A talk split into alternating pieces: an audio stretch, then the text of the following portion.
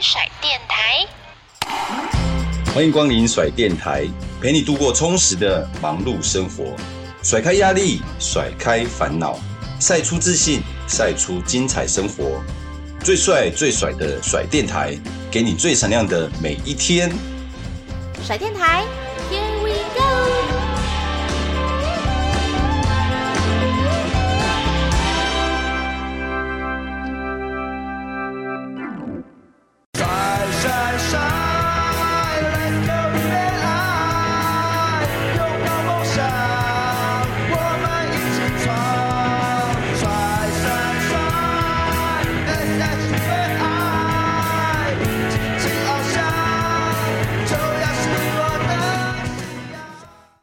一开始设定要交出去，然后就想到左建者，而是聊起来，哎，左建者他自己说他有打算要弄网站，那我就说，哎，那你要不要？但是您把这个经营权交给他之后，您当初是用转让的方式，听说是一块钱转让是吗？那一块钱到现在还没收到。呃，是这样子啊，公司能卖，一定有人要买，以 TSNA 的。收入大于支出，但如果你要卖，你要卖给谁？然后那个时间又拖了，对对对，那会出价的，或者是想有兴趣的，就又回到说这边员工是不是对同样的会有一些冲击嘛？哦，包括有些运动行销公司谈的过程当中，都还是多多少少会会思考。我比较倾向交给个人了，那。只要照着我的模式下去走，加强营运这一块，我觉得是可以走蛮远的。那另外就是在整个交流过程当中，要先设定就是无偿转让这一点，其实是我觉得是比较重要的是，到底是这个公司的价值在哪里？那你要先评估，然后比如说我们我们的最强就是我们 database 很。写的太多年了，但是人家认不认定，这这个是一个。那另外就是，只要谈到钱的部分，很帅的把东西 公司交出去，可能会快一点。我一直觉得钱当时了哈，那钱够用自己了，钱够用就好。那其实增加了收入，其实对我个人来讲，我真的有想到说啊，真的有人要给钱，就是分给那些开始在跟我一起打拼的人。是有想到这一点，但是后来变得说，哎、欸，无偿可能是会更理想一点，对对对。但只希望就接手人做得好就好。嗯、那后来一块钱从无偿变一块钱，是因为有象征性的意义吗？就感觉好一块钱都左肩者说的，还说跟我说要请我喝咖啡也都没有。但是我觉得对啊，这个就是一个过程嘛。那该走的法律程序，我也带着他去。去找我，我认识的律师，大家把合约签一签。对对，那上面都记载的蛮清楚的。就是很多人说经营十年都不会舍不得，我觉得还好啦，有有舍就有得。所以交完棒之后，你看我那几年徒步环岛啦，去玩山铁啦，都是都是得到的。对对对，如果你还，还有时间，对对，如果你还还在考虑说，哎，是谁来接要？要拿多少钱？可能那三五年又过了。嗯，那你对我的现有的年纪来讲，那三五年损失时间上的损失很大。是，我不知道这样子的想法是不是对的。就是说我听爱真公分享，我就觉得说您呃没有要用钱来去衡量，是因为这个价值其实也很难估计。那其实你会觉得说，好好把这个公司继续经营下去，就是那个情感是在的，所以你会不会不想要用金钱？来去做一个衡量，这样子。对，所以很多的考虑都在这里嘛。那当然，从节目一开始就是我一路的感谢。像比如这件事，真的非常感谢我太太，因为她会觉得说，为什么公司不是留给准备留给她儿子，而是交给别人？那我觉得这过程当中，我还是跟她一直跟她说，交完之后，其实她他在前面也没任何。反对意见都没有。交完之后，后来我就带他到处玩。那我就跟他说：“你看，是不是我们是不是赚很多？”对对对，我觉得也许听众朋友有些很难，尤其你的目前收入你自己觉得不理想的时候，很难体会我的讲法或者心情。明明可以有钱的，但是就就丢出去。但是重点是到某个阶段的时候。时间反而是最宝贵的，而且都是顺应着这个时间的阶段，好像都有安排好这样子。到了这个时间点，就做这一步的决定。二十年来的其实媒体就是非常热络嘛。那其实像刚才曾公你有提到啊，现在大家都嘛可以自己在自己的部落格啊书写发表意见呐、啊，这样子对于这个像运动媒体这一块的营运状况，会不会有什么样的影响？嗯，我觉得现在呃，运动媒体最大的挑战是大家太抢要抢即时。那比如说，现在现有空间，我们现在录音这个空间有五个人，我们代表五个媒体。那你发现大家名字遮起来，大家写的内容都一样。对对对，所以呃，最大的挑战还是来自于，然后大家没有太去区隔，说，哎，我我我这个运动媒体的特色是，那，很少有做专题，所以它会被呃多数的呃，包括 YouTube 也好，包括。写部落格这些这些很认真在经营的，或者不管他数据或人物或者业余棒球，我觉得他们会慢慢的去挤压到他们传统媒体的空间。对对对，因为现在比如说乐天昨天输给富邦，在我们录音的当下，那谁来写都是富邦赢嘛，你不会只有你写富邦输吧？所以类似的情况之下。可能对现在的媒体是真的很大的挑战。嗯，对对，而且那种资讯的来源很多。对对，运动产业到底算是一个，算是大家多讨论是好的？你觉得是正向的发展吗？当然，如果你相对一潭死水，我觉得有有讨论总是一件好事情嘛。对对对，不管是不是板凳清空之类的，或者亚运。代表队名单之类的，我觉得有有讨论绝对是好事。是，但是对于像经营像 TSNA 这样子来讲，它的冲击跟影响，就是它到现在还可以去持续的在这么激烈的一个运动平台的生存之下来的原因。当然，后来左进者就交给现在的的团队嘛。但我秉持一个原则，就是交出去公司就别人了，不要说三道四。对对对。但我我从旁去观察现有的 TSNA，他基本上他请了很多资深记者来写嘛，哈，这发挥他们长处。那另外就是影音这一块，就是至少我看到我当初想教的一个方向，就是他们做了很多也许不讨好，但是很值得做的影音内容。那包括到偏远地区去拍少棒少棒队这些，我觉得。还蛮不错的嘛。那他们他们团队如果业务或者其他行销够强，他们也有一些能够因此产生这个比较大的收入。这些我们都乐观其成。每一个越多的运动媒体存在，当然对消费者、对球迷、读者都是好事情。那现在您在这个公司的身份，从左金者到现在团队，其实我都没有任何参与。对对，所以。人家会介绍我说贴身 A 创办人，我已经很感恩了。所以，对，还是一个原则啦。公司是别人的，你不要在那边说说东说西。对啦，我觉得年纪到一个程度哈，真的，你讲话多寡跟你受欢迎程度是成反比的。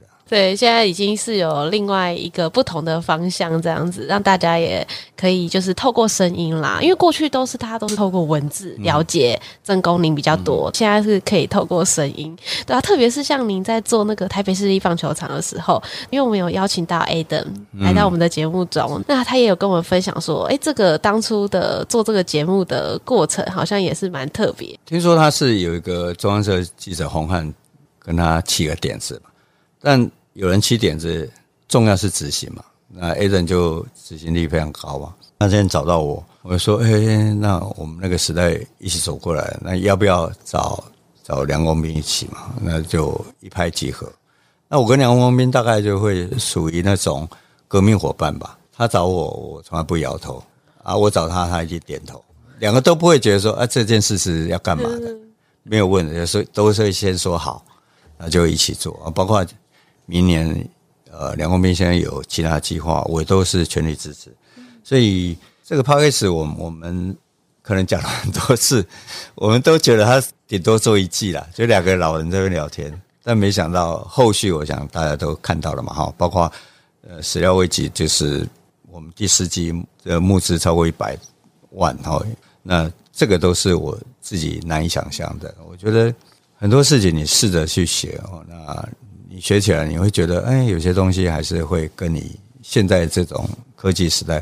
很多事情还会跟你想象不太一样，所以在这个过程中，那个曾公，您觉得从经历了出版到运动媒体，到现在是自己一个节目的主持人，嗯、对这中间的转变，你怎么去看待这个不同阶段？我还是会觉得我运气很好，一直在时代当中。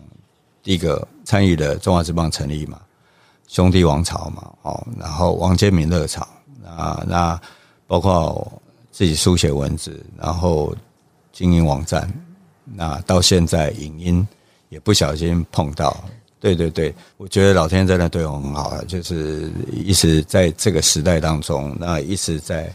里面，而不是在岸边看事情嘛，所以我觉得还蛮好的。对，是。那对于台湾棒球产业的了解，其实你也是见证了这个。你刚才说中华职棒成立呀、啊，这一路以来棒球的发展，其实一直到今年的经典赛，就是二零二三的经典赛，还一直在讨论很多像场地相关的问题啊。嗯、对，那您觉得说，为什么这么多年了，好像就是每次到了这个国际赛，这个场地的问题又被拿出来讨论的原因是什么？我觉得场地本身，我觉得那一块场地重点还是维护啦。我们没办法去很打高空，或者是讲很说啊，每个球团要成立自己的球场比较难，是因为第一个，你现有的收入基本上对现有的五支球队明年六支都是很大的负担嘛。你要让他拿个几十几百亿出来盖球场。有它的困难度。那如果你在使用所谓政府单位的球场的时候，你就要受限于。所以，如果比如说富邦在新庄，他就会想办法把新庄球场弄好。所以，这可能是真的是目前唯一的方向了。对对。所以在这样情况下，我用球场的问题就是比较难解决的。对对对，只能说，哎，希望能够更多人把平日维护好。对对，这个可能就比较大的关键。提到说，您之前有出版过一本就是《图解投手技巧》的这一本书，这本书您会把它定义成教科书吗？嗯，是哦，是当初找杜福明，因为我主跑统一嘛，跟他们都很熟。但我又觉得，我们是不是有有机会出一个台湾的这种投手的教科书？想法很单纯，因为我们都看到日本翻译嘛，啊，翻译本身也不懂棒球，所以会。翻得哩哩啦啦，所以我们就从热身到到整个动作，然后很用心的去拍。我觉得是是的确是希望有一个教材能够让大家去去看。那时候野球人刚开始想要出书，都心很大啦，就是会觉得说，哎，那我要把没有棒球规则很难懂，我要找那当时画央杠的林正德一起合作。画图解棒球规则，这些都是带一点小小使命感，说：“哎，我们我们是把这一块做起来。”对，对，嗯，那为什么只有投手的系列，就是没有其他的？哦，因为对对对，因为我们第一年、第二年其实出蛮多的书，对对，那个都包括防守都都有想法。那当然，现在这种东西你在棒协网站就可以看得到嘛。可是当初还是强调没有网络、没有影音的时候。那文字就是最大块嘛。那后来没有做，主要还是在碰到那个职棒签赌案。其实整个产业不只是我们，整个产业下滑嘛，所以就比较没有多那么多的心力去。那后来没有想到说要把它再再继续，就是把没有完成的东西再做，就是再继续延续这样。现在出书之外，重点是受众者，就是消费者或者球迷，经由你的书得到什么？但现在这么多管道，甚至很多 YouTube 是是棒球选手出身的，他都在教了。其实出这一块，基本上他的。价值就是，而且我们知道说很多少棒的教练呐、啊，嗯、他们可能有自己一套教学的模式，嗯、然后他会希望说小朋友就是因为现在房间太多资讯了嘛，嗯、他可能去棒球教室啊教学又不一样，所以他会希望说，哎、欸，你就照着我的这个教法，这个你怎么看待这样子的事情？你很难叫小朋友不要，或者小朋友的家长不要去上网看，对对对，嗯、但是你可以去做一个辅助了。我觉得每一层级的。教练都是最了解你的。对对，我觉得还是觉得还是以以教练为主。对对，那有些其实有些动作，其实尤其不是教学，尤其是你看比较中华职棒和大联盟，其实他们做那些动作，其实他们底子都很好，才能做得很好。所以我觉得扎根还是比较重。对，所以小人哪是上过训练营？训练营在我在旁边看，有个哪一个教练我忘了，反正总之我我记得他讲了一句话，就是说，如果我教的跟你们教练不一样啊，请听你们教练的。所以我觉得那句话就很棒。那你觉得会希望说整合出一套呃，不管是用网络还是说出书的方式，就是制定一套，比如说哎怎么样就是可以投好球，然后这种就是一套的制式的教学模式，然后大家都去学习这样。嗯、呃，棒协有一套啦，就是说大家上棒协网站可以看到有一些教学影片，那这个是给你一个打基础很好参考嘛。那当然不是那一套是。永远不变的，所以你还是根据你自己的身材或者你的整个动作当中，可以再做一些微调。而且我们看到日本其实他们有也是有出版类似这种就是教科书的方式，就是来让大家不管你是打棒球还是说喜欢棒球的，但是台湾的呃运动产业比较少出版类似这样子的书籍，你会觉得说是因为台湾的市场运动市场。他对于这样的书籍的接纳度，早年应该是有机会的，但现在我还是强调，就是说市面上太多，他可以参考，而且看影影片总是比较快啊，比你练，因为他有有动作可以做，所以现在看起来你要在光文字出这些教科书，我觉得是有困难的。嗯，当然还是会有人在努力嘛，哈。那比如说我们老板也有出，对对，周世杰。出了跑垒的这样，对，我觉得这个对对我们来讲还是有帮助的。我不知道曾公，你还记得你曾经有写过一篇文章，是在讨论职棒和局制的这个制度。您当时是觉得说希望啦，就是比赛每一场都要打出胜负，不像我们现在是有十二局，然后就平手嘛。那你现在还会？抱持着这样子的观点吗？还是，但我觉得会微调。那时候，我记得我是在脸书写的。我觉得，呃，我们的能力，我们赛程等等，我觉得你要去想办法做，一直打到胜负，但是是突破僵局制，然后比较像美国这样子。那美国那兵多将广，他们都都还是会做这样子。我觉得有时候你看中华之棒，你真的难免要练上几句，就是你。九局都打了四个小时超过，然后最后你还打十二局，我有的将近六小时，那会觉得说啊，怎么打那么久？那如果一定要打胜负，不是更久？可是问题是，最后如果有和局，你会发现很多比赛很难看，是因为后宫的人上半局守下来，他觉得他不会输啊，对，他在下半局其实就有一些让比赛变得不好看。对啊，因为其实大家很多的讨论就是对职棒比赛到底要怎么样才能更精彩？那其实是缩短时间，比赛时间一直是大家在讨论的部分。所以您认为缩短时间？因为现在其实新的制度也有很多的调整嘛，就是一直希望说要缩短比赛的时间，怎么样可以就是在时间控制上面？如果有规定的，比如说二十秒，你就确实是执行。那如果要像美国 PitchCon 这样子，那牵扯到很多的器材。跟技术可能短时间两三年，中央这边没办法。但是如果你换场能够让大家快一点，啊，或者是比方没有跑者那个时间，你要认真执行。重点中的重点，我觉得技术要加强。我们失误真的太多，失误一多，比赛本来该出局的就往下，然后又开始投保送等等的。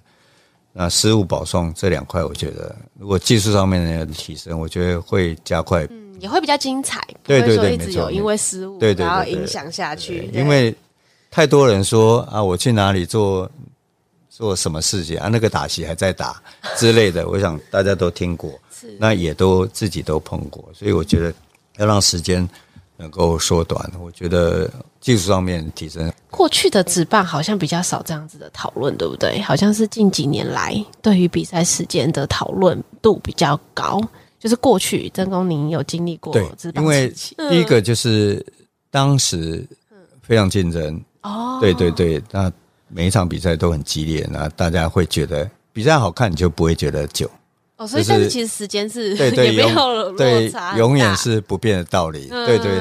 另外就是当年其实其他娱乐没有手机，可以选择性太少了，所以就直棒大家就会想办法看。那你好不容易进去，或者你好不容易留时间在家里看电影，嗯、你真的不会觉得时间很久。哦，因为它是对对对对对，选择你会发现现在这个呃比赛空档，除了大家有有时候会看到拍啦啦队之外，拍到球迷四个有三个在划手机，对对对，那你何必去球场呢？所以这是代表的是你太分心了，你还是没有办法去，或者是。我们的中职比赛到有这么无聊啊？让你一直在那边滑滑手机。还有就是，我要再回顾一篇，就是您在二零一九年曾经有写过一篇文章，谁杀了吕文生？因为吕文生教练的事情，我相信很多球迷，因为他其实事件也没有发生到很久嘛。嗯、那其实我觉得球迷对于这个事件也是印象很深刻。您最后在这篇文章最后有给了一个想象空间，就是到底谁促成这个事情的发展？那您现在回顾这个事件的话，你会有一个比较，比如说觉得哪一个因素影响比较大，导致这个事件的发生？哦，我觉得，呃，认识李文生，包括我相信思琪也是这么想。事情报的时候，都会觉得第一时间这这是乌龙，那的确也是乌龙。那但是就毁了一个同一可能这三十几年来，有可能是三十几年来最好的教练。那我觉得最大的原因是他自己对。什么事情可大可小，这件事情拿捏上，你觉得哎，先发名单给人家看也没什么，他他觉得他站得住脚。但问题是，检调单位、媒体，或者是你认识的朋友，刚好有人在做下注了，这些都会集合在一起。那当时抱着不可收拾，我觉得最大的是媒体嗜血跟见猎心喜。我觉得哇，总教练涉赌，如果同一个事情发生在现在，就会大家会怀疑是吗？因为当时才签赌案过没多久，对对，会觉得说还是有些问题，对。但是总之它是发生了，那要帮他写一个，不能讲说洗白或者澄清文，基本上你有各种不同的写法。那一直强调说哦，他他是很无辜啊什么，反而让人家相信他有问题。这是写作上面很大的技巧。但是想要写，一直放在我心上。后来就是公司交了嘛，所以。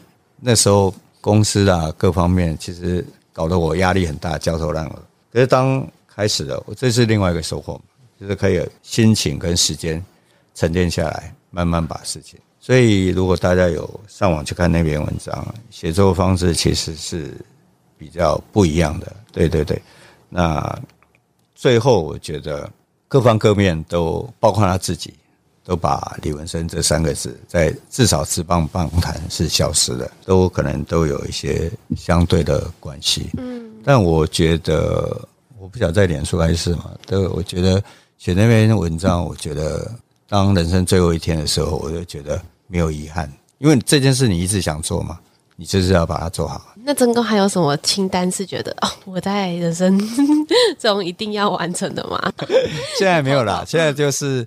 多陪陪家人吧，对对对对。我觉得有时候那个时空背景很重要。您刚才提到的，而且如果是在过去，可能报章杂志、网络媒体没那么兴盛的时候，可能也许大家对这件事情的了解啊、重视程度啊，可能会不一样。或者是说，您有提到的标题其实很耸动，嗯、对大家都会借由标题去赚取流量这件事情，嗯，可能也对这件事情，就是吕文生教练这件事情的影响程度也是蛮大的。啊、哦，对对对，因为当时来讲。会觉得，包括检调单位听到是总教练，就觉得哇，我办再办一件大案子。嗯，曾公啊，就是您在投身到运动产业这么丰富的经历来看，您觉得说，呃，现在很多人会去用自媒体哈，不管去经营啊，或者是像我们的 Podcast 啊，也是去传达一些棒球的相关的事情嘛。那你觉得要怎么样建立我们台湾独有的棒球文化？要怎么去厚实那个棒球的文化跟基地？就是。各种的频道或者平台，我觉得重点是你讲到文化，就是代表你要留下一些什么。那第一个就是数字这种东西，其实数据啊，有人在探讨，它会是职棒比赛很重要的一部分，但是它留下来多久，这是当然是一个问题。所以经营者会每个频道的经营者会想说，哎，我们有东西会觉得可以。有的长久，不管任何时候，你看他还是用“隽永”这两个字来形容，所以包括文字也好，音声音也好，影像也好，就是也许你做一些球场外的探讨，比较属于人文的。那当然，我刚从美国棒球名人堂回来不久，我第二次去，所以它展区上面就会告诉你，每一篇展品旁边都是故事，而不是它下面很多记录。记录也是会有，但是所占的比重。所以我好多年前我就写过，台湾人是台湾是一个爱看棒球比赛，但没有棒球文化的地方。所以。也许吧，从从野球人或者现在做台北市立棒球场，我们总是会想到一些帮棒球留点东西的事情。对，嗯，所以你觉得我们是很爱看数据吗？还是说只有数据可以参考？所以我们会会，我们多数人在做的是百分之八九十从业员或者周边人都会比较，因为这是最直观的嘛。对对对。嗯，那另外就是比如说节目呢，可能会探讨台湾棒球史。但发现，哎，这一期做了怎么都没人看，或者没有点阅，他就他就不做了。他没有去想办法经营，我觉得是比较可惜。所以要持久的经营下去是比较重要的。对，你们要加油啊！我们会一起，因为我其实发觉棒球故事是蛮有趣的，不管是从人事物方面来看，我觉得这样会比较会用不同的角度啦，就是不是只是场上的输赢。对对对，嗯，其实棒球文化的底蕴也很重要。那我们今天也很谢谢曾公来我们的节目，那也希望有机会我们下次可以听听曾公来跟我们分享其他的故事。好吗？好，谢谢，谢谢，谢谢曾公，谢谢，拜拜。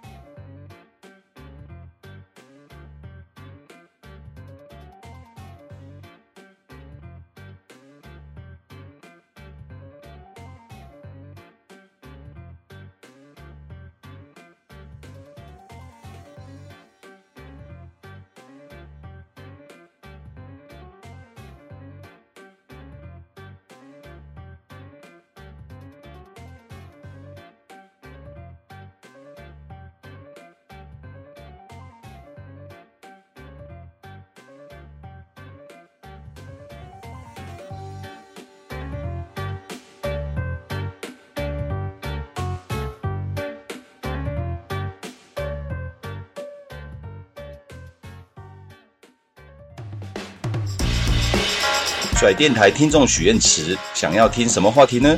想要敲完哪位大来宾的光临？欢迎大家来许愿哦！记得收听甩电台的每集精彩内容，好节目不间断，用声音带出你最甩最闪亮的生活。